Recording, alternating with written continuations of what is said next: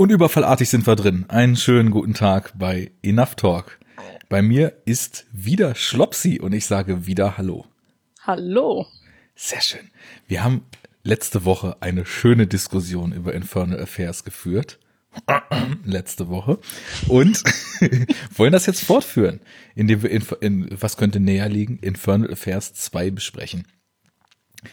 Ja, ähm, da du dich letztes Mal schon vorgestellt hast, und ich dich letztes Mal schon mit Fragen zu deinem Filmgeschmack und deinem Werdegang und dem, was du tust und was du so machst, gelöchert habe, können wir das ja einfach mal überspringen. Ne? Muss ja. man ja nicht doppelt machen. Oder? Okay, ja, ja, ja. Mann, jetzt habe ich so leise ins Mikro geredet. Flüstercast. Das ist dann der Einschlafpott. Nein, so sind wir natürlich nicht. Das sehe ich ähnlich. Bei uns geht es um geballtes Wissen, hochkompetent vorgetragen, mit vollstem Ernst und ohne Füllworte. Ähm, ja, und mit dieser Motivation nähern wir uns jetzt einfach mal Infernal Affairs 2. Ähm, was muss man wissen über den Film? Ähm, man muss eigentlich nur wissen, dass es quasi der Nachfolger ist, aber zeitgleich die Vorgeschichte zu Infernal Affairs, was auch durch den angenehmen deutschen Beititel Abstieg in die achte Hölle klar werden dürfte. Na, genau, nachdem, das haben wir nämlich beim letzten Mal gar nicht gesagt, der erste ja den, den Zusatztitel in Deutschland Die achte Hölle hat. Ja. Mhm. Abstieg in die achte Hölle. Also bewegen uns jetzt aufwärts in der Zeit, aber ab, abwärts in die Hölle. Genau. ja, ähm, vielleicht bevor wir uns dem Inhalt des Filmes widmen, erstmal so eine ganz generelle Einschätzung. Hast du den, nachdem du letztes Mal schon so schön erzählt hast, wie dich Infernal Affairs damals direkt gepackt hat, hast du den Film hier dann relativ bald nachgeschoben oder dauerte das eine Weile? Ich habe den ziemlich direkt, ich glaube sogar am Tag darauf dann auch weitergeguckt. Ah, also richtig angefixt gewesen und dann wolltest du wissen, wie es weitergeht, respektive was man aus der Vergangenheit der Figuren erfahren konnte. Auf jeden Fall. Gut. Und es sollte belohnt werden. Ich glaube, so viel kann man auch schon mal vorwegnehmen. ja, ähm, bei mir war es anders. Ich habe damals Infernal Affairs ja gesehen, sehr gemocht und mich dann anderen Dingen zugewandt. Ich wusste das, glaube ich, auch am Anfang gar nicht dass es ja in Hongkong direkt im Jahr drauf produziert da einen Nachfolger gibt. Und dazu muss man halt sagen, der, äh, der, der, der erste Teil, der lief im Dezember damals, 2002 in Hongkong an. Und der zweite Teil wurde halt im Oktober 2003 nachgeschoben. Also nicht mal zwölf Monate dazwischen.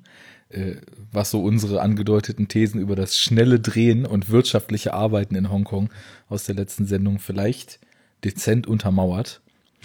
dann freu dich auf Teil 3. ja, der, der kam wurde, zwei Monate danach oder so. Ja, nochmal gedreht, ne? Mhm. Ja. Ja, das geht eben einfach ein bisschen schneller da. Aber es ist ja auch easy. Wenn du immer nur diese verdammt geil wirkende Stadt als Kulisse brauchst, dann kannst du ja einfach quasi immer drehen. also ja, kannst auch immer was anderes in Szene setzen, ne? Also Finanzviertel, hier mal Mongkok, also dicht beviertel, äh, dicht besiedeltes Gebiet. Mhm. Bietet schon viel. Auf jeden Fall. Das ist ja auch was, das haben wir beim letzten Mal gar nicht gesagt. Obwohl das halt alles in Hongkong gedreht ist, ist es halt auch visuell trotzdem total abwechslungsreich. Ja. In dem Film jetzt geht's ja nochmal nach Macau rüber. Spielt ja auch häufig in Hongkong-Filmen eine Rolle. Macau ich wusste bis vor kurzem gar nicht, wo das eigentlich liegt. Das ist da ja so einmal über die Bucht rüber. Und ja. ich glaube, für die, heißen sie denn eigentlich Hongkonger, Hongkongesen, Hongkongianer? Wie heißen sie denn? Be Bewohner Hongkongs? für, die, für die Bewohner Hongkongs, das, da einigen wir uns drauf. Auch so ein kleines Ausbruchs, na, weiß nicht ob Paradies, aber Land, Distrikt. Die fahren auf jeden Fall mal rüber. Da sieht's genau. schön aus, da gibt's Palmen. Ach Gott, ja, ich sehe schon, das, das wird wieder was hier. Ähm. Och, fast. Und Und wenn es nicht passt, haben wir ja schon vor Jahren gelernt, wird's passend gemacht. So. Ganz genau. Ja, wir haben, ähm, wir haben ein Prequel, in dem uns, und das beißt sich jetzt vielleicht so ein bisschen damit, dass wir beim letzten Mal so stark gelobt haben, dass uns aus der Vergangenheit gar nichts erzählt werden musste und wir es trotzdem alles verstanden haben, äh, beißt sich vielleicht ein bisschen damit, dass es nun doch erzählt wird. Und deswegen, da ich direkt es nicht am Tag danach gesehen habe, sondern Jahre später, gab es, glaube ich, bei mir so eine gewisse Skepsis. Das ist also meine grundsätzliche Fortsetzung und Prequel, Sequel, was auch immer, Skepsis. Du hattest nichts in der Art, nehme ich an, wenn du dich direkt drauf gestürzt hast. Ich hab's einfach, ich hab's einfach gefressen, sagen wir es mal so. Ich brauche mehr, mehr Stoff. Ja, so, so unter dem Motto. Ähm, hatte sich denn dein Tony Leung Crush damals schon ausgebildet? Nach dem Erstkontakt mit ihm in Infernal Affairs? Ja, ich habe natürlich geguckt, in was für Filmen hat er noch mitgespielt und hab mir die dann auch schleunigst zugelegt. Okay, also wo, wurdest du dann durch Infernal Affairs 2 erstmal quasi äh, im Trockenen sitzen gelassen? ja, gut, man kann es jetzt so ausdrücken, aber der Film hat mich auf anderer Ebene auch noch überzeugen können. Also so ist ja nicht, war jetzt nicht nur komplett auf Tony Leung fixiert. Das wäre auch ein bisschen zu selektiv aus so einem guten Film, wie wir ihn das letzte Mal hier eben in höchsten Tönen gelobt haben. Ganz genau. Ja, alles klar. Ähm, ich glaube, der maßgebliche Unterschied ist wahrscheinlich erstmal, dass wir halt die jungen Inkarnationen von äh, Jan und von Lau in diesem Film als ja unter anderem Hauptfiguren haben. Hatten wir ja letztes Mal schon angesprochen. Edison Chen und Sean Yu, zwei äh, damals, glaube ich, Anfang 20 oder noch nicht mal 20-jährige ursprünglich Models, die dann ins Schauspiel gewechselt sind. Nicht gewechselt oder ihre Profession ausgeweitet haben, ne? Ja. Ähm, die haben, glaube ich, das habe ich jetzt nicht recherchiert, aber wahrscheinlich noch nicht ganz so ausufernde Filmografien, wie wir das letzte Mal das äh, mehrfach so festgestellt hatten. Da bin ich auch gerade ein bisschen überfragt, aber da sie ja noch relativ am Anfang ihrer Karriere standen, vor äh, 13 Jahren, kann man sagen, hier kommen, die können noch ein bisschen was liefern. Also ein bisschen Zeit soll ihnen noch vergönnt sein, ne? Aber sie sind voll dabei, wenn ich das so sehe hier, denn sie haben in den 13 Jahren auch jetzt schon 33 beziehungsweise 55 Filme gedreht. Da kann man nicht meckern. Nö, das, das haut hin. Ja, also zwei junge Gesichter, noch relativ frisch im Business. Also wenn man so guckt, ist tatsächlich auch dieser Film jetzt hier bei beiden so einer der ersten, die gelistet sind. Ähm, frisch ins Schauspielbusiness übergewechselt. Ähm, ja, und so wie wir sie auf der Akademie kennengelernt haben in Infernal Affairs, ähm, ja, eigentlich setzt da doch der Film, na noch nicht mal, setzt da der Film an?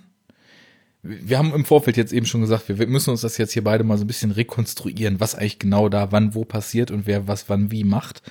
Ähm, das, das ist gerade eine gute Frage. Das wollte ich eigentlich dir überlassen. Okay, ich, ich, ich versuch's einfach mal. Also wir setzen da an, wo wir nur in einer kurzen Rückblende bei Infernal Affairs auf der Akademie eben diese beiden äh, kennengelernt haben. Es gibt aber, glaube ich, noch einen kleinen Prolog, in dem uns gezeigt wird, dass Jan, nee, Quatsch, dass Lau schon im Vorfeld, jetzt, ich bin schon direkt verwirrt.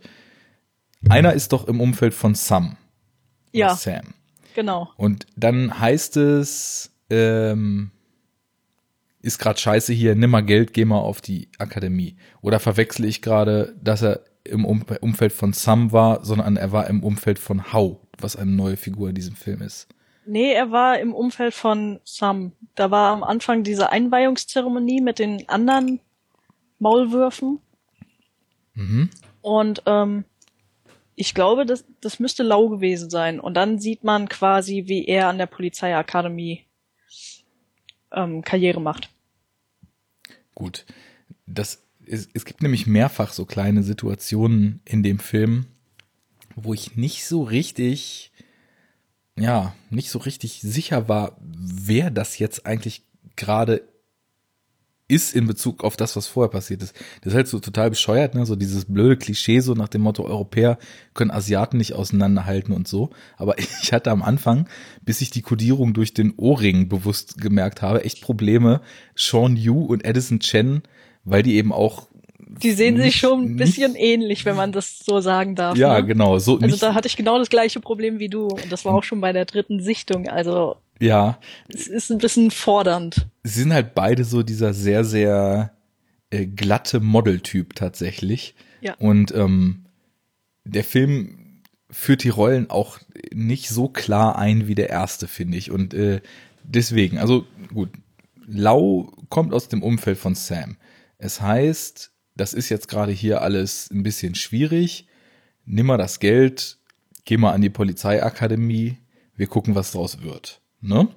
Genau. An der Polizeiakademie lernen wir auch den, ich bin jetzt schon wieder durcheinander, Jan, Jan. kennen. so, und äh, Jan, und das ist etwas, was halt jetzt sich neu ausgedacht wurde für den Plot, wo wir vorher noch nie ein Wort drüber verloren hatten, zumindest im ersten Teil, oder es ist mir beide Male entgangen. Ähm, Jan ist der Bruder eines ziemlich einflussreichen Gangsterbosses. Genau. Und das war dann, glaube ich, von ähm, war doch der, der von äh, Francis Eng gespielt wird, oder? Ich Wenn bin ich das so noch gespannt gewesen, wie man diesen Namen ausspricht. Just go for it. Ja, aber Eng ist ganz gut. Sagen wir Francis Eng. Francis Ng. Wird ein bisschen, äh, ähm, ja. Gut, dass wir das jetzt schon geklärt haben. Ja. Also Francis Ng ist ja auch in Hongkong, also absolutes Schwergewicht, auch mit knapp 200 Filmen, die er gedreht hat. Auch in, äh, in einem Haufen Johnny Toe-Filmen dabei gewesen. Sehr, sehr bekannter Name. Ist vielleicht so, weil die beiden jüngeren Inkarnationen der, der zwei Cops kennen wir ja schon, vielleicht so der wichtigste Neuzugang im Cast. Gibt genau. aber noch ein paar andere. Ähm, ja, also wir, wir hangeln uns aber erstmal vielleicht weiter durch die Geschichte und dann äh, kommen wir zu anderen Sachen noch. So, also er ist der Bruder von äh, Hao oder Ngai oder Ngai Wing Hao, dieses Gangsterbosses. Genau. So, das kommt bei einer zufälligen Aktion, wo ja die Schergen seines Gangsterbosses, äh, seines Bruders, also dieses Gangsterbosses, ihn kontaktieren um ihm zu sagen, dass deren Vater umgebracht wurde.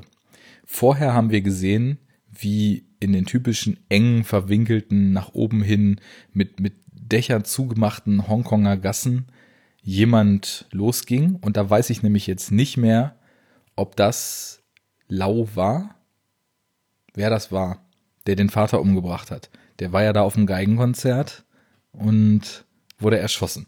Das ist das, ja Das war, glaube ich, Jan. Ja, muss es ja, weil es genau. ja laut, nee, aber dann hätte er seinen eigenen Vater umgebracht. Ah, ach so? ihr, ihr seht, die, der Film ist schon sehr komplex. Also, ne? Ja, ja. Es ist, also ich, ich glaube, so diese Anfangszusammenhänge, die, die haben es in sich und später fließt er dann halt auch total gut vor sich hin.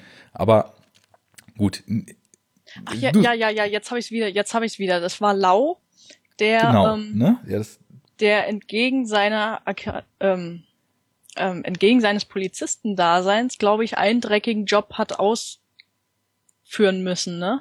Genau, und äh, für die Hörer jetzt auch wie beim letzten Mal, Spoilercast, ne, wir halten hier mit nichts zurück. Was ja später dann aufgeklärt wird, dass Inspektor Wong ihm den Auftrag gegeben hat, diesen großen Gangsterboss umzubringen, weil die keine Beweise gegen ihn in der Hand hatten, aber wussten, dass er der Gangsterboss ist. Und genau. das ist ja das, was, was später dann eben, also Francis Eng als Hau, äh, als er gestellt werden soll, quasi als Beweis, als Gegenbeweise gegen das Vorgehen der Polizei anführt. Aber da kommen wir dann später hin. Also ja. gut, ähm, Nochmal von vorne und ganz knapp. also, Lau wird beauftragt, einen Gangsterboss zu töten. Nachdem er ähm, von Sam gesagt bekommen hat, du kannst jetzt hier in der Mafia erstmal nicht bleiben, geh zur Polizeiakademie. Jan ist auch auf der Polizeiakademie. Es kommt raus, dass dieser getötete Gangsterboss sein Vater war und dass Hau, der jetzt übernimmt, weil familiäre Bande, Gangster, äh, Crime-Syndikat und so weiter, ist ja klar, dass der Sohn übernimmt, ist sein Bruder, sein leiblicher Bruder. Weil er das auf der Polizeiakademie nicht angegeben hat, wird er des Dienstes verwiesen, weil es ja nicht sein kann, dass ohne das Wissen der Kollegen quasi ein Polizist direkt blutsverwandt ist mit einem Gangsterboss, weil direkt Befangenheit und so weiter vorgeworfen wird. Da steigt dann das ein, was wir aus Infernal Affairs schon aus der Rückblende kennen. Inspector Wong fängt Jan ab, sagt, du willst Cop sein, du bist jetzt hier rausgeflogen, werde Maulwurf, ich werde quasi dein Mentor und dann wirst du auch in der Polizei bleiben können. Du bist nur mir untergestellt. Ja, in, in Infernal Affairs 2 wissen anfangs noch mehrere Leute von seiner Maulwurf-Identität. In Infernal Affairs, dem Vorgänger, ist es dann ja so, dass es tatsächlich nur noch Inspector Wong weiß. Ähm, ja, natürlich dementsprechend, Inspector Wong ist auch wieder dabei, Anthony Wong. Und wir hatten ja vorhin schon von Sam gesprochen, Eric Zhang ist auch wieder dabei. An dessen Seite ist anfangs jetzt äh, Mary, also eine andere Mary als die, die kurz in Teil 1 auftaucht, von Carina Lau gespielt. Ähm, ist seine Lebensgefährtin, macht auch dreckige Aufgaben für ihn. So, das ist jetzt erstmal alles nur Vorgeplänkel gewesen. Die eigentliche Handlung nimmt ihren, Anla nimmt ihren Aufhänger. Es gibt anscheinend fünf Gangs in Hongkong und es gibt ähm, quasi diesen Hau, der jetzt das absolute Syndikat übernommen hat, was von Macau aus operiert. Äh, so, und diese fünf Gangsterbosse, die haben eigentlich immer Schutzgeld zahlen müssen da in Hongkong und beschließen jetzt, dass sie, nachdem der Vater gestorben ist von diesem großen Gangster-Syndikat, dass sie da jetzt nicht mehr mitmachen. Allerdings hat Hau ein Foto in der Hand, auf dem einer der Gangsterbosse, ich glaube Negro, mit der Frau von Gandhi, einem anderen der Gangsterbosse, zu sehen ist. Druckmittel und erpresst so sozusagen, dass sie weiter ihr Schutzgeld zahlen. Sind sie alle nicht so zufrieden mit, muss aber sein.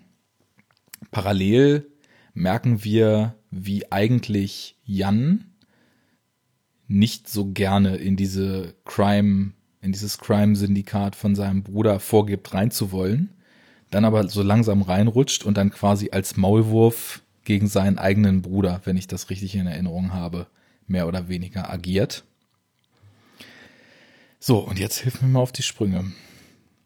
Es kommt dann irgendwann dazu, dass in einer, also genau, Sam soll das Koksgeschäft übernehmen und hat da irgendwie einen Deal mit Thailand am Laufen.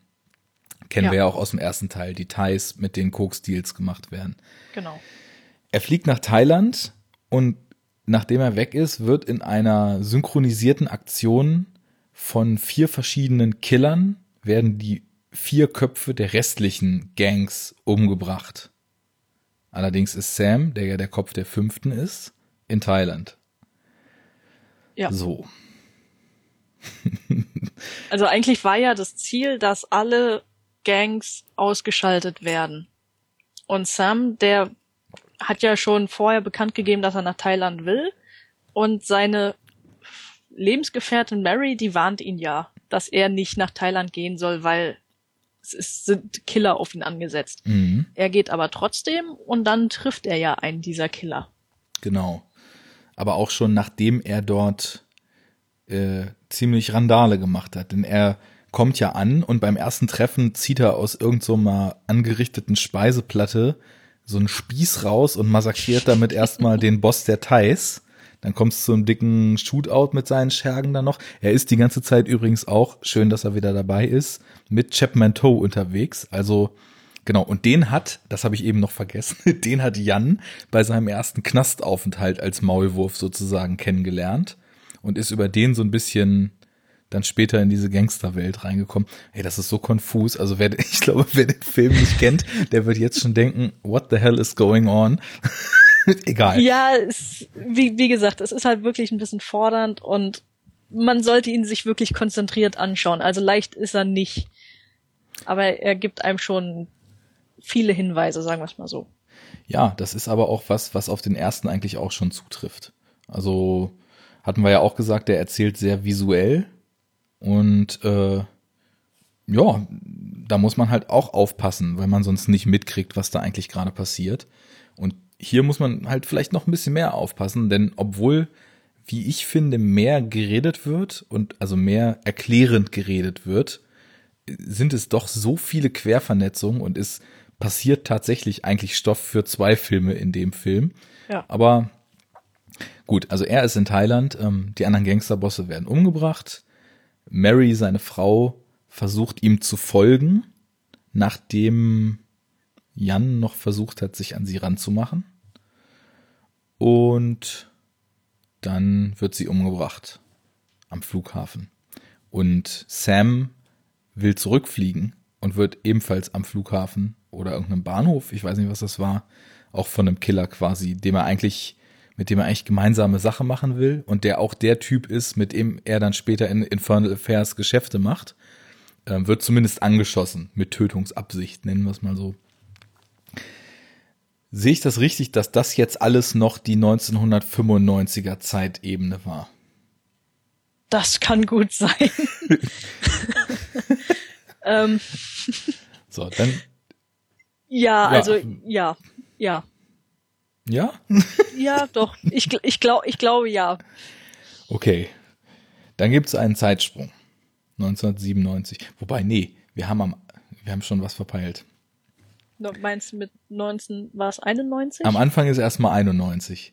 Da ist diese Geschichte mit dem getöteten Vater, mit den Gangsterbossen, die nicht zahlen wollen, die dann aber doch weiterzahlen wegen dem Druck, mit Sam, dessen Gang halt ins, ins Koksgeschäft einsteigt, mit Hau, der den Laden übernimmt und mit Jan, der in den Knast geht und dort den tumpen Typen von Chapman Toe kennenlernt.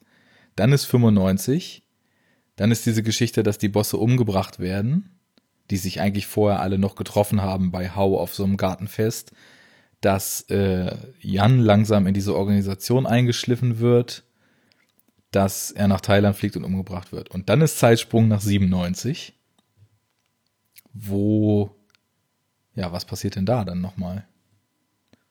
1997, ähm.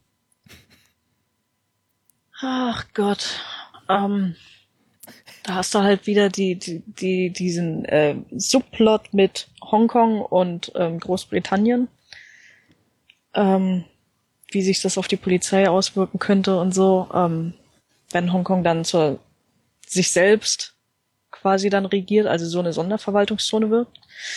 Und storymäßig, ähm, Genau, was wir auch noch gar nicht gesagt haben, sorry, aber Inspector Wong ist ja die ganze Zeit auch dem Hau schon eng auf den Fersen. Und Inspektor Wong hat auch noch einen Partner namens Luke, ähm, mit dem er am Anfang die ganze Zeit zusammen ermittelt und die haben irgendwie so ein schönes, schon ein schönes Spiel von ihrem ersten Einsatz, wo sie immer eine Karte ziehen gegenseitig und wer die höhere hat, der bestimmt, wie der Einsatz läuft. Ja. Und ich glaube, 97 ist es dann so weit, vielleicht ist es auch noch 95 passiert, dass sie versucht haben, Hau festzunehmen aber Hau eben Beweise hat, dass Wong in 91 äh, Lau losgeschickt hat, um den Vater von Jan umzubringen, was aber damals ja noch gar nicht bekannt war, dass es der Vater von Jan ist. Vielleicht sollten wir den Part einfach überspringen, weil oder wir, hart, ne? wir laden noch zum Podcast so, so ein Flipchart hoch, wo, wo so alles aufpoppt, wie die Leute zusammenhängen in dem Film, genau. was man sich dann noch runterladen muss, so wie bei Primer, wo man so die acht Zeitebenen auf so einer Tabelle aufgelistet hat. Oh Mann. Ja, ja. Sehr Erweitertes schön. Medienangebot, ne? ja, interaktiver Podcast. In VR-Zeitalter könnten wir das dann direkt so den Leuten in die Brille projizieren, aber da dauert es noch ein bisschen. oh Gott. So, also ich glaube, um es abzuschließen, was überhaupt noch wichtig ist. Äh, Hau, der Oberboss, versucht halt immer noch Sam loszuwerden. Genau. Und, und das ist eigentlich auch so die Hauptstory. Genau. Hatte auch 1995 in Thailand das eben veranlasst, dass er da umgebracht werden soll. Sam wurde aber nicht umgebracht, ist in Thailand geblieben, hat sich irgendwie mit dem Typen, der versucht hat, ihn umzubringen, zusammengerauft und irgendwie ein Business gestartet mit Koks und soll jetzt 97 nach Hongkong zurückgebracht werden, um gegen Hau auszusagen. Weil Hau nämlich endgültig dingfest gemacht werden soll mit seiner Gangsterorganisation. Genau. Währenddessen wird nochmal ein anderer Maulwurf, den äh, Wongs Partner Luke in der Organisation von Hau drin hatte, umgebracht. Äh, und es gibt so eine ziemlich miese Abrechnungsszene, in dem äh, Snitches äh, exekutiert werden. Das war schon ziemlich heftig. Ja. Und ja, am Ende ist es dann so, dass im Endeffekt äh, Sam tatsächlich nach Hongkong kommt, äh, zugibt, dass er aussagen wird, obwohl er weiß, dass es gefährlich ist. Allerdings durch Hilfe von dem ja sechs Jahre vorher von ihm schon in der Polizei eingeschleusten Lau, weswegen Lau in Infernal Affairs 1 halt auch immer noch der Maulwurf ist, zur Flucht verholfen wird, zu Hau fährt, mit dem aneinander gerät und in einem sehr, sehr geilen, gefühlt aus meiner Sicht sehr, sehr westernartigen Finale, wo Leute die Finger am Colt haben, äh, wird sich das dann, wird es dann aufgeklärt, äh, Hau wird erschossen, Sam ist quasi frei sozusagen und äh, Jan steigt endgültig in Sams Organisation ein, unter anderem auch durch äh, die Mithilfe von Chapman Toes Figur. Genau. Und der Award für die konfuseste Inhaltszusammenfassung des Podcast-Jahres 2016 geht an Enough Talk featuring Schlopsy. Wer jetzt noch dabei ist, der kriegt von mir ein Fleißkärtchen. Das finde ich gut. Mit Perks können wir die Leute sowieso ködern. ja, schön. Also so viel jetzt zu dem, was rein inhaltlich in dem Film passiert. Okay, also nochmal ganz kurz zusammengefasst. Der Film gliedert sich auf in zwei Ebenen. Eben diese ähm, Undercover-Geschichte zwischen, beziehungsweise gar nicht zwischen, sondern einfach nur Jan und Lau, wie die so allmählich in ihr Milieu einsteigen. Und dann hat man eben Triadenboss Sam und den neuen Gangsterboss Hau, und wie die halt versuchen, sich gegenseitig auszuboten. Genau. So, jetzt haben wir es nochmal ganz kurz auf den Punkt gebracht und ich glaube, jetzt können wir dann auch einsteigen, oder? Ja, ich glaube, das war verständlicher als äh, die letzten 20 oder 30 Minuten. Macht aber nichts. Äh, wir wollen ja schließlich auch, das war was, was ich irgendwie brauchte, weil mir haben sich zwischendurch immer wieder so Fragen gestellt, wo ich nicht so ganz wusste, wieso tut dieser Mensch gerade das, was er tut, beziehungsweise wieso kann er es tun und kommt damit durch, beziehungsweise wo wurde eigentlich die Grundlage dafür gelegt, dass er das tut, was er da gerade tut. Und deswegen hatte ich auch im Vorfeld schon gedacht, wenn wir dazu aufnehmen, dann brauche ich unbedingt so eine ganz, ganz detaillierte Entschlüsselung dieses Inhalts, um einfach hm. nochmal so ein paar Quervernetzungen so auf Kette zu kriegen. Ja. Ja, ich glaube, jetzt bin ich ein Stückchen weiter. Okay, gut. der, der Film, der Film macht es einem in der Hinsicht auch wirklich nicht leicht. Also man muss da wirklich ähm, aufmerksam gucken und sich das wirklich zusammenreiben. Also ja. er ist ja gut. Gut. Was mir als erstes eigentlich schon, obwohl es eigentlich schon fast so eine finale Frage ist, aber das, das brennt mir wirklich so auf der Zunge jetzt. Du hast schon mehrfach jetzt durchscheinen lassen, dass du ihn eigentlich äquivalent gut findest zum ersten. Ich hingegen muss sagen, dass ich vielleicht auch aufgrund dieses etwas konfusen, was wir eben ja, glaube ich, klar dargestellt haben, dann, ich glaube, es ginge zu weit, wenn ich sagen würde, dass ich Probleme hatte mit dem Film, aber er fühlte sich im Ganzen für mich bei weitem nicht so rund an wie der erste. Und die erste Frage, die sich mir da irgendwie die ganze Zeit so in den Kopf brennt, hat das, was da erzählt wird, eine ähnliche Dringlichkeit wie das, was im ersten Teil erzählt wird? Also muss dieser Film unbedingt so gemacht werden? Das ist eine gute Frage. Ähm, ich glaube, was mich an dem Film so ein bisschen fasziniert hat, war, dass er sich quasi die Grundprämisse aus dem ersten Teil nimmt, aber trotzdem nochmal eine komplett eigene individuelle Story aufzieht. Das Lustige ist ja, dass hier gar nicht mal so ähm, die Maulwürfe im Fokus stehen, sondern wirklich wieder diese Gangstergeschichte zwischen Sam und eben dem neuen Gangsterboss. Und dass sich der Film auf einer, ja, er ist halt sehr dreckig, er ist sehr düster, er spielt sich gefühlt in einem anderen Milieu ab als der erste Teil. Und ich glaube, genau das hat mich an dem Teil ein bisschen, also sehr fasziniert. Aber wie du schon sagst, er ist halt sehr komplex. Er ist teilweise sehr ausufernd und er ist sehr anspruchsvoll geraten. Aber ob man das ich würde nicht drauf verzichten wollen, sagen wir es mal so. Also er wirft halt nochmal neue Schatten, äh, neues Licht auf die Charaktere und bietet nochmal neue Perspektiven.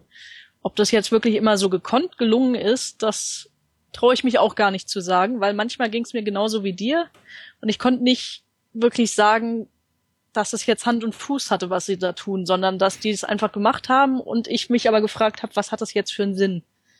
Ja, das ist aber eigentlich eine schöne Sicht, die du jetzt gerade aufgemacht hast, weil ich neige, glaube ich, so ein bisschen dazu, alles, was Prequel, Sequel etc. dran stehen hat, erstmal immer schon so eine Nummer härter zu werten und vielleicht auch mehr zu, mehr zu erwarten davon. Und das gar nicht mal so sehr durch diese Prequel-Brille zu sehen und sich so drauf zu versteifen, dass der Film die Vorgeschichte von Jan und Lau erzählt, sondern das Ganze vielleicht als eigenständige Gangstergeschichte zu sehen, was nämlich gerade bei mir Klick gemacht hat, als du es gesagt hast, dass das eigentlich ein ganz eigener Kosmos wieder ist, ein ganz eigenes Setting und auch eben eine ganz eigene Geschichte erzählt, in die halt, und jetzt wo du es sagst, wird's mir klar, eigentlich fast peripher der Werdegang von den beiden Hauptfiguren aus dem ersten Teil nur eingebunden ist. Die eigentlichen Stars des Films sind Inspector Wong, Sam und Triadenboss Hao. Und genau. aus diesem Dreieck entsteht eigentlich eine, eine ganz, ganz eigene Gangstergeschichte. Und ja, die ist, die ist, finde ich, nicht so konzentriert und so verdichtet erzählt wie die erste.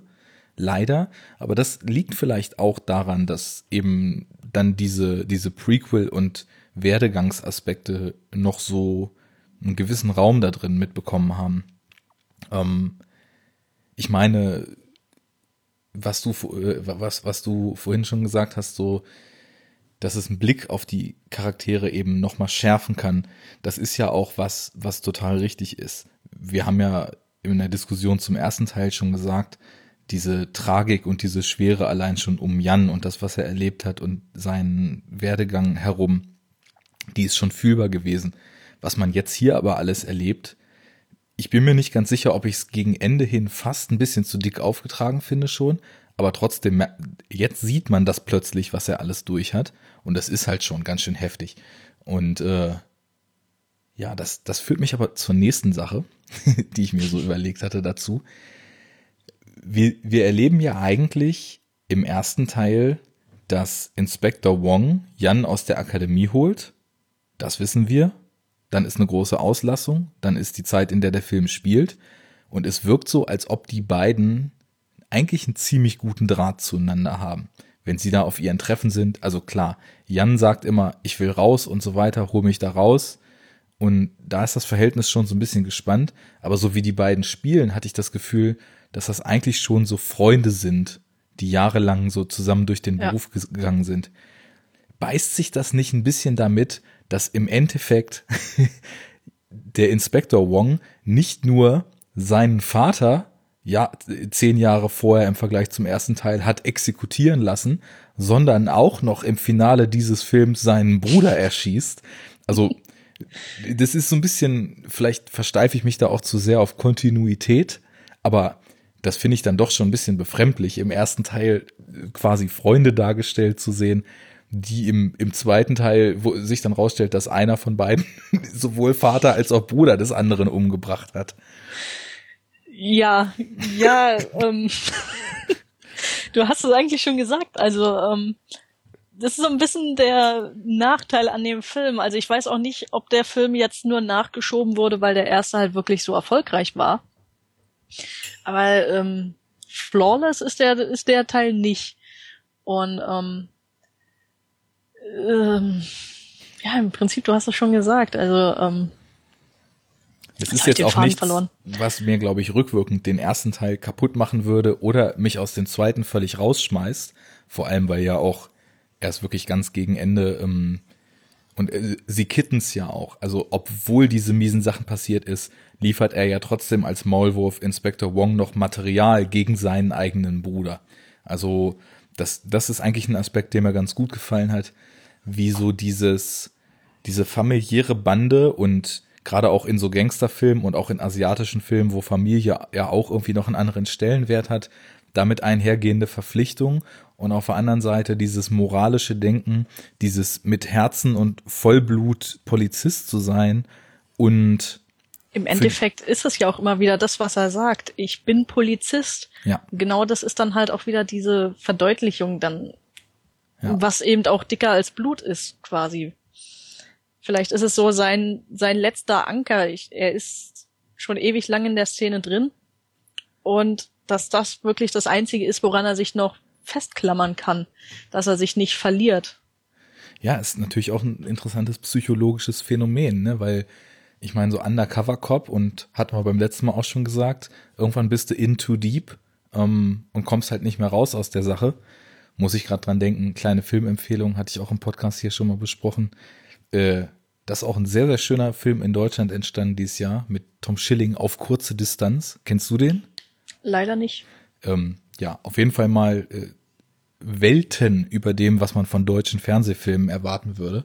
Richtig knackiger Genrefilm, der halt auch sehr, sehr schön dieses, ab wann kannst du nicht mehr zurück als Undercover Cop und wo musst du zwingend so die Reißleine ziehen, um abzuspringen, auslotet. Und das wird hier eigentlich auch sehr schön gemacht, weil auf der einen Seite durch diese Konflikte, die es eh schon gibt, auf der anderen Seite durch die Konflikte, dass er dann natürlich auch sogar noch gegen seine eigene Familie im Grunde genommen ermittelt. Hm, das hat mir ganz gut gefallen, auf jeden Fall. Ähm, ja, findest du äh, den Ton des Films irgendwie ähnlich zum ersten? Weil ich habe das nämlich ein bisschen anders empfunden, oder in, in Teilen zumindest. Ich fand ähm, dadurch, dass er sich eben jetzt komplett in die Unterwelt verlagert, finde ich, ist er sehr viel finsterer, sehr viel düsterer, sehr viel pessimistischer geworden. Ähm, er ist, er bietet halt auch sehr viele dunkle Bilder. Also er zeigt nicht mehr so dieses Hongkong bei Tag, zeigt er zwar auch, aber eben nicht mehr so ausufernd. Man hat vereinzelt mal diese, dieses Gartentreffen beispielsweise bei Hau, was dann im strahlenden Sonnenschein auf in einem schicken Haus passiert. Aber vorwiegend ist es dann wirklich doch, dass sie sich irgendwo in so einer kleinen Spelunke oder so treffen und dann da ihre Geschäfte abwickeln. Also ich fand ihn doch schon sehr, sehr roher, sehr brutaler. Ja, ähm, würde ich zu Teilen auch so sehen und was ich noch dazu fügen würde, dann aber partiell auch irgendwie melancholischer. Also ich hatte gerade so bei dieser Geschichte um Sam die ja total tragisch ist und wo man auch total gut versteht, warum der, also da finde ich, geht es sehr gut auf, dass der wirklich im ersten Teil nur noch ein über Leichen gehendes Arschloch ist, weil der verliert durch das Gangster-Business einmal seine erste Lebensgefährtin, als er nach Thailand geht, baut sich da wieder was auf, wird zurück nach Hongkong geholt, um eigentlich mit dem Gangster-Business aufzuräumen und verliert dann auf der anderen Seite schon wieder seine Familie dadurch. Also dass so jemand einen Knacks wegkriegt, das hat auf jeden Fall für mich absolut Hand und Fuß und da verstehe ich ihn als exzentrischen, widerlichen Typen, der er im ersten Teil ist. Absolut, äh, ist schon wirklich gut gemacht. Aber halt auch so der Ton, gerade so in diesem kurzen Zwischeneinschub, wo er von Wong besucht wird in Thailand, da hatte ich das Gefühl, dass er, da, da schwang sehr viel von der Stimmung so mit, darüber, wie er, als ob er schon fast weiß, dass wenn er nach Hongkong zurückgehen wird, dass das ihn endgültig in den Untergang stürzen wird oder so, so, so was melancholisch fatalistisches schwang da teilweise mit. Also, was auch ganz schön ist, weil es ja irgendwie tonal dann doch auf das hinsteuert, was im, im ersten Film passiert. Ähm, insofern finde ich es ganz gut, dass es nicht einfach nur so ein spannender Thriller war, sondern ja, dass das irgendwie so, so ein Gefühl von Verlust in der Luft lag, weil das braucht man, glaube ich, als Unterfütterung der Ereignisse, die, vor, die zuvor passiert sind, schon. Sonst wäre es halt auch einfach, sonst hätte man es wirklich nicht zeigen müssen. Aber ich glaube, das ist so ein Aspekt, der mir dann auch die Daseinsberechtigung, jetzt fange ich schon wieder mit so Prequel-Kram an, dieser ganzen Sache dann, dann doch noch mal einwandfrei vor Augen führt. So die Ganz Stimmung. Genau. Ja, ähm, hast du markante Szenen im Kopf? Markante Szenen, ähm, ähm, wo Hau unter seinen Männern aufräumt. Auf jeden Fall. ich, ähm, äh, ich bin sowieso so ein, so jemand, ähm, ich achte ja sehr auf die Darsteller. Und Francis, wie, wie, auf was haben wir uns jetzt geeinigt, wie wir ihn aussprechen? Francis Eng, ne? Eng, ja. ähm, ähm, der, der spielt ja irgendwie so ein kaltes, besonnenes Arschloch. Also so, aber so richtig, ah, ich, ich mochte die Darstellung sehr. Und ähm, dann haut er halt dieses Ding raus. Er ist so dieser, dieser Gangsterboss, der sich nicht unbedingt die Hände schmutzig macht. Und dann in dieser Szene greift er selbst zur Waffe mhm. und erschießt seinen, ja, eigentlich seinen engsten, engsten, äh, nicht Kollegen, sondern engsten Untergebenen, wenn ich das richtig aufgefasst habe, ne? Den ja, der war die ganze Haaren. Zeit seine rechte Hand. Genau. Da sind ja auch schöne Momente entstanden, muss ich kurz noch zwischen sagen. Dadurch, dass man ja wusste, dass Jan eben Snitch ist und der Typ hat ihn teilweise auch so beobachtet, auch bei den ersten Morse-Aktionen, die es da Aha. schon gab und so. Und dann dachte ich, oh Gott, ey, das knallt doch da gleich. Und dann stellt sich raus, dass der Typ eben auch von Wongs Partner da eingeschleust ist. Das sind wieder diese kleinen Kniffe, die hatten wir auch in der ersten Sendung schon gesagt, die dem Ganzen so eine spezielle Würze geben. Genau, das da war eben diese eine Szene dann auch mit dem Container, ne, wo sie dann alle entsorgt haben und ihn dann auch da. Mhm. Das ging schon ein bisschen unter die Haut. Also ich bin da ein bisschen anfällig für immer. Ja, äh, ist auch ganz wichtig, finde ich, bei solchen Szenen, dass die wehtun. Weil ja. das ist eh was, da, da spart Hongkong zum Glück nicht in, in den Darstellungsmöglichkeiten aus, das zu zeigen, weil die, diese Filme sind halt auch oft sehr gewalttätig. Aber im Gegensatz zu von mir häufig und oft und wahrscheinlich auch zu Recht kritisierten Strömungen in Hollywood, wo man jetzt im Blockbuster-Kino dazu übergeht, Gewalt komplett auszublenden und zu was vollkommen Folgenloses zu machen, gefällt mir das eigentlich ganz gut, dass man da auch in der Drastik, wie wir es hier erleben, dann eben die Folgen von Gewalt so erlebt, dass sie unter die Haut und ins Mark gehen und einen mit so einem unguten Gefühl zurücklassen das wird irgendwie dessen, was man da eigentlich sieht, gerechter. Ja, da, da, da greift dann auch wieder das Ende zu, ne, bei dieser ähm, Schießerei. Da gab's dann diese eine Szene, wo ähm, Jan Hau dann in den Arm nimmt, ne, wo Hau halt niedergeschossen wird und er sieht nur in seinem, in seinem, ähm, in seiner Jacke dieses Mikro mhm. und findet dann halt heraus, dass er auch der Maulwurf war, beziehungsweise dass er der eigentliche Maulwurf war. Mhm. Und das ging in diesem Moment so unter die Haut, weil das wieder so diese, er hat diesen kalten, distanzierten Typus gespielt, aber dann in diesem Moment ging alles quasi an ihn ran. Und das fand ich ganz großartig auch dargestellt von ihm. Einmal das, da muss ich sowieso auch noch mal zustimmen, was du überhaupt über seine Performance gesagt hast, weil er einfach, der ist so da, also ist auch so ein toller Schauspieler auch wieder, wie ich vorhin schon von Chapman Toe erzählt habe, ja, vorhin, vor einer Woche natürlich, ne? ähm, der diese Tumbe-Figur spielt und im Interview ein völlig anderer Mensch ist. Und so war das bei Francis Eng auch. Der wie ausgetauscht. Also das, das, ich habe Interviews mit ihm gesehen. Der war so ein total bunter, lustiger, gut gelaunter Typ. Und dann spielt er diesen extrem beherrschten äh, Triadenboss, der über Leichen geht, der eiskalt Entscheidungen so mit einem Fingerzeig mehr oder weniger ausführen lässt. Und genau in dem letzten Moment, da öffnet sich diese Fassade plötzlich, so ganz kurz bevor es, bevor es ihn dann dahin rafft. Und das sind genau diese kleinen visuellen Momente, die so toll sind. Da braucht es nicht mehr. Da, da, weißt du, das ist, ich denke dann immer so bei diesen, bei diesen asiatischen Filmen, wie wäre das im Westen gemacht worden? Und da könnte ich mir gut vorstellen, dass dann, wenn enthüllt wird, dass das der Maulwurf ist, dass man minutenlange Konfliktszenen daraus ableitet oder so. Die aber bei weitem. So eine drastische Musik und alle Mittel, die man zur Verfügung hat, dann genau darauf fokussieren. Ne? Das wird ja. ganz schnell zu viel. Und hier ist es halt so dieses Minimalistische, was so den Reiz ausmacht. Ich glaube, das ist auch was, äh, was total sinnbildlich für dieses ganze Kino ist. Diese fühlen Sie bitte jetzt Anweisungen, die Hollywood immer so gerne ausspricht, die gibt es da nicht. Ich habe so immer wieder den Eindruck, ja, zum einen das Schauspiel, was ganz punktuell plötzlich so einzelne Emotionen abfeuert. Und natürlich, da wird dann auch mal Kitschmusik drunter gelegt und die, wir haben beim letzten Mal gar nicht drüber gesprochen und jetzt auch noch nicht, die Scores beider Filme sind halt auch so großartig und schaffen halt echt immer genau das, was in dem Moment gerade vonnöten ist als Untermalung.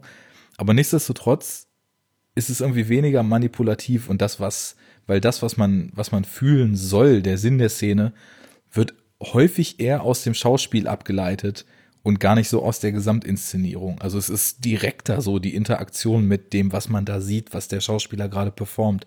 Und das ist, also auch wenn vielleicht das Schauspiel manchmal viel impulsiver und viel dicker aufgetragen wirkt, als es im Westen so ist, ist es trotzdem irgendwie ehrlicher, meiner Meinung nach. Oder häufig ehrlicher im Vergleich zumindest zu dem, was man so an, an Mainstream-Klamotten hier so kennt. Es, es ist auch so. Also gerade in der Szene habe ich dann auch gemerkt, meine moralische Grenze. Ich habe ja so eine, was so Antagonisten angeht, eigentlich so eine relativ feste Grenze, wo wo es bei mir so ist, das können sie noch machen, okay, aber wenn sie über diese Grenze treten, dann dann sind sie bei mir unten durch, dann haben sie schon verloren.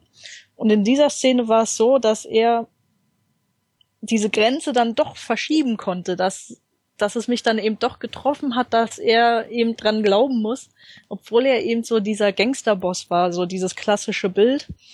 Und dann aber in dieser einen Szene halt, ne, das ist, das ist unglaublich, was ein kleiner Moment so auslösen kann in einem. Absolut. Und wie dann auch so eine Figur rückwirkend plötzlich eine Menschlichkeit bekommt, die du vorher ja, wo du vermutet hast, dass er vielleicht irgendwie da ist, weil er war ja auch total im Familienleben und so eingebunden, was ja auch ein Kontrast ist, der gern genutzt wird, dass halt die Gangster eiskalt sind, aber dann, was die Familie betrifft, dann plötzlich liebende Väter. Muss ich gerade an, hast du Sense8 gesehen? Von den Leider nicht. Wachowskis? Okay, dann werde ich da nichts weiter darüber erzählen. aber, Mach ruhig. außer, außer zu empfehlen, dass äh, die Sendung auf jeden Fall mehr als sehenswert ist. Ähm, ja, nee, gibt's ja zig Beispiele, auch bei den ganzen alten Italo-Gangster-Schinken und so weiter. Da hat man das ja häufig, dass Familie und dann eben auch der Umgang mit Kindern, Enkelkindern und so weiter, ob es nun Marlon Brando ist oder wer auch immer, dass da dann plötzlich so eine herzliche Seite zutage kommt. Nur die sieht man hier im Vorfeld, ja, auf dieser Gartenparty mal kurz bei Francis Eng und dann am Ende ist es wirklich so, als ob in dem Moment nochmal sein Herz gebrochen wird super. Mir ist auch die, die Eröffnung noch total stark in Erinnerung geblieben, weil ich es super fand, wie die bereits er Erwartungen unterwandert. Der Film eröffnet ja mit einem sehr, sehr langen Monolog von Inspector Wong und haben wir wieder das Ding mit der kreisenden Kamera. Ne? Die Kamera fährt die ganze Zeit um ihn rum, die Perspektiven wechseln. Er sitzt in so einem abgedunkelten Verhörraum oder lass es ein Aufenthaltsraum bei der Polizei sein, das weiß man nicht, ist auf jeden Fall sehr düster. Passt auch wieder mit dem, was du über die Atmosphäre gesagt hast, gut zusammen. Und dann, ich weiß nicht, wie lang er redet. Und er, er redet halt auch stark über so moralische Geschichten und kriege ich jetzt nicht mehr ganz zusammen, wie gesagt, auch nur einmal gesehen. Und dann irgendwann sehen wir plötzlich, dass ihm gegenüber Sam sitzt und nicht irgendein Cop-Kollege oder so. Und das, das, was man aus dem ersten Teil kennt, wo sie Sam einmal festnehmen wollen und ihm so viel Essen hinstellen und er noch was sagt, so, ah, ist doch schön, dass ich mal wieder hier bin, dann lehnst, lehnst äh, du mich wenigstens mal wieder zum Essen ein. Und ja, er sitzt mit Sam bei der Polizei und isst mit ihm zusammen. Und da merkt man auch, dass es auch so ein ganz seltsames Verhältnis ist. Der eine ist ein Gangster, der andere ein Cop und irgendwie sind die wohl anscheinend befreundet und haben so eine Freundschaft, die ja dieses Gesetz so übersteigt, weil Sam in dem Moment ja auch eigentlich noch ein, einfach nur so ein mehr oder weniger harmloser Kleingangster ist mit seinen paar anderen Bossen, die sich da ein bisschen Drogenhandel und ein bisschen anderen Kram aufteilen, aber eigentlich auch nur unter der Fittiche von dieser größeren Organisation sind. Ja, und ich, ich mochte das mit der Erwartung so, weil du, du siehst ihn so lange den Monolog halten und als die Kamera dann auf Sam schwingt, dann ist es so ein schönes Grinsen, was das auslöst. Das hat mir gut gefallen. Das sind eben auch wieder diese Feinheiten in der Inszenierung auch, ne? Mhm. Dieses, ähm, ja, ich denke, man muss da nicht noch mehr zu sagen. Man guckt es einmal und wird dann auch so, wie du sagst, grinsen und sich denken, ah, haben sie gut gemacht. ähm, ja, äh, Zustimmung. Ich bin gerade noch so ein bisschen am rumgrübeln, was diese Unabhängigkeitskomponente in dem Film für eine, für, für eine konkrete Funktion hat. Ähm, ich meine, es, es wird ja mehrfach schon gesagt, die Polizei wird umstrukturiert, hier wird bald alles eh ganz anders laufen. Wie ist das gemeint? Ist das vielleicht schon ein Kommentar darauf, wie Hongkong sich in dem zum Zeitpunkt des Drehs sechs Jahren verändert hat, seit die Briten weg sind? Soll das so ein bisschen darauf hinlaufen, dass die Zukunft ungewiss und vielleicht auch nicht unbedingt in eine positive Richtung gehen wird? Hast du da Gedanken zu? Das ist schwer zu sagen. Ich stecke da jetzt auch nicht so wirklich tief in der Materie drin. Könnte man eigentlich als beides sehen. Der eine nutzt es als neue Chance. Siehe Sam, ich weiß nicht, ob es im Teil, in Teil 2 oder Teil 3 war. Ich glaube in Teil 2, wo er dann nochmal seinen Gangsterkollegen zuprostet. Kannst du ja, genau, das, das ist in Teil 2, wo er in dem weißen Anzug durch die Tür geht, meinst du? Genau. Oh, ja. Für ihn ist es ja so ein Neuanfang. Er ja. jetzt hier der Herr im Hongkong. Und auf der anderen Seite bei der Polizei könnte es eben durchaus auch sein, diese Ungewissheit. Dieses, was wird kommen, was wird uns das jetzt bringen, wie reagieren wir jetzt darauf? Ah. Ja, es ist, glaube ich, ähm, vielleicht auch eine Komponente, mit der man noch mehr anfangen kann, wenn man überhaupt mehr über die Konflikte, die da vorher und vielleicht dann auch nachher im Land oder ja in, wie nennt man das denn jetzt eigentlich, Sonder, Sonderverwaltungszone. Sonderverwaltungszone, genau, geherrscht haben. Vielleicht gibt es ja Hongkong-Spezialisten, die jetzt gerade drauf brennen, nochmal uns drüber aufzuklären. Da sind wir natürlich auch über äh, aufklärende Worte in den Kommentaren sehr dankbar. Ähm, ja, ich bin irgendwie mit Tendenz nach oben so leicht zwiegespalten. Ich glaube, das ist vielleicht auch so ein Film, und das habe ich oft, wenn die so vollgefrachtet sind, ich würde nicht sagen überfrachtet, aber unheimlich voll, dann erschließt sich das mir manchmal besser, wenn ich die mehrfach sehe. Und wie oft waren es jetzt bei dir? Ich glaube, das war jetzt das dritte Mal. Mhm. Entweder zwei oder dreimal, bin ich mir jetzt auch nicht so sicher. Aber ich muss sagen, gerade am Anfang, wenn es schon ein bisschen länger her ist, dann tut man sich immer noch ein bisschen schwer, das alles zuzuordnen, die Charaktere, die Beziehungen nochmal gegenüberzustellen. Und ich hatte beispielsweise am Anfang sehr Probleme mit, ähm, ähm, mit Jans Handlungsstrang, wo er noch bei der Polizei, nee, bei, mit Lau, wo er ja bei der Polizei dann reinkam. Er spielt auch ganz lang kaum eine Rolle, von ne? seinem Kollegen, ne? Ja. Oder von seinem Boss. Und da war dann auch, wo er auf ähm, Chapman Toe, glaube ich, trifft, ne? Gab's da nicht so eine Szene?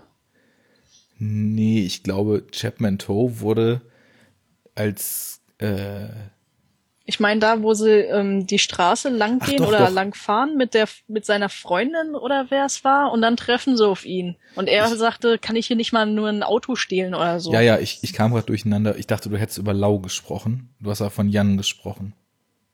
Dann, dann habe ich jetzt auch selbst wieder durcheinander ja, gebracht. Das war nämlich, das war nämlich der junge Jan, als er noch auf der Akademie war und Anwärter war. Und deswegen, als sie dann in den Knast kommt, als er in den Knast kommt, da trifft er doch Chapman Toe wieder. Ah, genau. Und der genau. sagt doch, das gibt's doch gar nicht. Du bist doch der Typ, der mich verhaftet hat.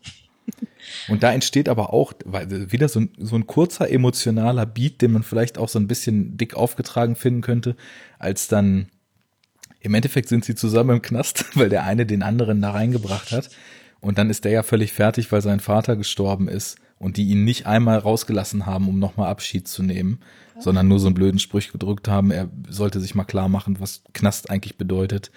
Und da kümmert sich ja Jan plötzlich total um ihn. Und ja, das ist auch wieder sowas, das pflanzt sich dann fort und plötzlich hast du, wenn du den ersten Teil nochmal guckst, auch wieder ein etwas anderes Verständnis dafür, wie die Figuren zusammenhängen, weil die sind ja auch im ersten Teil haben die ja schöne Szenen zusammen und das mag ich dann schon, wenn, wenn so eine Figurenkonstellation unterfüttert werden, nochmal mit so ein bisschen emotionalem Unterbau, die das nicht unbedingt gebraucht hätte, aber der hier, finde ich, schon schön umgesetzt ist. Ja, das, das sind halt immer so diese kleinen Reizspitzen, die der zweite Teil dann nochmal setzt. Mhm. Und ähm, ich, ich finde den eigentlich schon sehr, sehr konsequent in sich. Die Verweise sind eben sehr, ähm, sehr komplex, sehr, teilweise auch sehr sporadisch und manchmal, habe ich am Anfang schon mal erwähnt, da wusste ich nicht unbedingt, ob das jetzt wirklich so, ob man das hätte so machen können oder ob man das noch ein bisschen weiter hätte unterfüttern können weil manche Motive, die waren mir dann wirklich teilweise ein bisschen unklar, beziehungsweise eben die Rechtfertigung, warum er das so macht. Ähm, aber eigentlich ist es ja auch schön, wenn nicht alles bis ins Letzte ausformuliert wird, weil man ist häufig so, oder ich in meinem Gemäkel, was ich häufig an Filmen habe, auf der einen Seite merkle ich rum, das wird alles nur plattgetreten, alles nur ausgewalzt, lang und breit, da hätte die Hälfte gereicht. Auf der anderen Seite, wie hier, ist dann ja, man kommt da ja kaum mit, das wird alles nur angedeutet, aber da ist mir dann eigentlich auch lieber, sich eher zurückzuhalten und sowas nur dezent anzudeuten, weil dezent heißt halt auch immer, dass es noch Spielraum lässt, das für sich so zu verstehen. Und wenn du jetzt nur von vorn bis hinten die Situationen auswalzt, dann würden, glaube ich, sowas, wie wir am Anfang schon angesprochen hatten, so eine Konflikte wie das Verhältnis Wong und Yang, würden, glaube ich, viel häufiger auftreten, weil je konkreter du wirst, desto sorgsamer musst du damit umgehen, dass alles wirklich auch mit dem zusammenpasst, was davor und danach passiert ist. Und ich glaube, da tun sie sich dann schon einen Gefallen damit, eben nicht so konkret zu werden, sondern eher so kleine versteckte, wie du sagst, Reizspitzen zu setzen, die man dann auch wieder selber weiterdenken kann. Ähm ja, das, das, das ist schon klar. Das ist nur manchmal ein bisschen ärgerlich, wenn du das Gefühl hast, wirklich schon so auf erhöhter Aufmerksamkeit so einen Film zu gucken und dann bist du aber trotzdem noch am rumrätseln. Ja. Was will er mir jetzt damit sagen? Was kann ich damit anfangen? Dann, ja.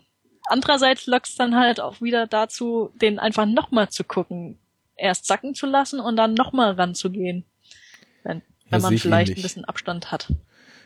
Das ist ja eigentlich auch schön, wenn du Filme immer wieder erkunden kannst und ja, eigentlich ist es ja sogar besser, weil, also ich meine, wenn man einen Film mag, hat man ja auch so, zumindest aus unserer Warte als Filmfan, nicht vor, den nur einmal zu sehen und dann zu den Akten zu legen. Und wenn das dann mit der Zeit sich immer mehr zu so einem Gesamtbild formt, ist auch eine feine Sache. So gibt's immer wieder was Neues zu entdecken, wenn man dann sich dem Film mal wieder widmet. Ich habe auf jeden Fall Bock, den nochmal zu sehen. Also deswegen ist, es war, vielleicht klang ich am Anfang ein bisschen negativ oder noch so ein bisschen zögerlich der hat mir auf jeden Fall gefallen und ich bin einfach nur, glaube ich, überfordert gewesen und habe einfach manchmal diese Kleinigkeiten, über die wir gerade gesprochen haben, verpasst. Ich habe zum Beispiel erst gegen Ende des Films mir das so beim Gucken zurückgepuzzelt, wie so Lau eigentlich schon so ein gutes Verhältnis zu Sam hat, als er ihm da aus der Haft zur Flucht verhilft, kurz bevor er gegen Hau aussagen soll. Ja. Und dann ist mir, dann bin ich ganz zurückgepurzelt an den Anfang des Films, und dann fiel mir wieder ein, ah, da gibt es ja, da gab es ja diese Szene, wo Sam einen von den beiden losgeschickt hat und gesagt hat, okay, jetzt ist gerade hier in der Mafia keine Zeit, nimm Geld, geh zur Akademie. Das muss dann wohl lau gewesen sein und so war es dann ja anscheinend auch. Ähm, insofern ist deren Bande ja gar nicht während des Films entstanden, sondern auch schon als Ausgangsvoraussetzung mit da reingenommen worden. Nur wenn eben so viel passiert, dann entfällt einem das schnell mal. Insofern würde ich sagen, wer an dem Film verzweifelt ist, es liegt nicht an euch. Versucht es einfach irgendwann nochmal. So. nee, das ist wirklich so. Also ich glaube, man kann den Film schon gut finden. Also wie gesagt, er erzählt ja auch eine sehr individuelle Story nochmal, auch abseits vom eigentlichen Geschehen. Mhm. Und ähm, man kann sich auch ein bisschen an den Figuren aufhängen. Also man kann die sich so ein bisschen an denen entlanghangeln und dann fällt es einem vielleicht ein bisschen einfacher. Man muss nicht alles verstehen, und wer den Film eben gut fand, der wird ihn auch noch mal gucken. Der wird auch noch mal gucken, ähm, was habe ich jetzt verpasst, was auf was könnte ich noch mal achten. Ich habe jetzt eine völlig neue Sichtweise. Wie wirkt sich das aus? Und das dann eventuell auch immer noch zur Hilfenahme mit dem ersten Teil. Oder später dann auch, wenn man noch einen Schritt weitergegangen ist und den dritten Teil gesehen hat, was bei dir ja noch aussteht, ähm, dann wirft es ja auch wieder ein komplett anderes Licht auf die Filme. Also von daher lasst euch nicht abstecken, sondern schauten einfach mal oder falls ihr schon geschaut habt, schauten noch mal und vielleicht wird dann einiges klarer oder auch nicht. ich finde, das war ein wundervolles Schlusswort und wenn du nichts mehr auf der Seele hast, dann würde ich glaube ich einfach sagen, so viel von uns zu Infernal Affairs 2 Abstieg in die achte Hölle, oder? Ganz genau. Fein. Dann äh, freue ich mich ein zweites Mal, dass wir hier zusammen geplaudert haben. Ich glaube, mir hat's ganz gut geholfen, um so kleinere Zusammenhänge und Unstimmigkeiten, die mir so vorkamen oder das Gesamtgefühl zu dem Film so ein bisschen zu ordnen. Und ja, Feedback wie immer gern erwünscht. Äh, folgt uns, liked uns, geht vor allem auf infernalcinematicaffairs.wordpress.com, drückt da den Follow-Button und ganz viele Like-Tasten.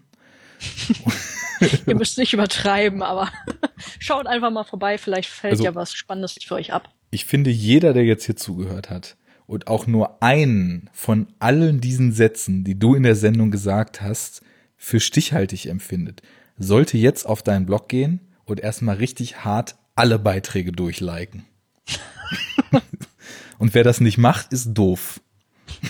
Nein, ich habe euch trotzdem lieb. Ihr müsst nicht alles stichhaltig finden.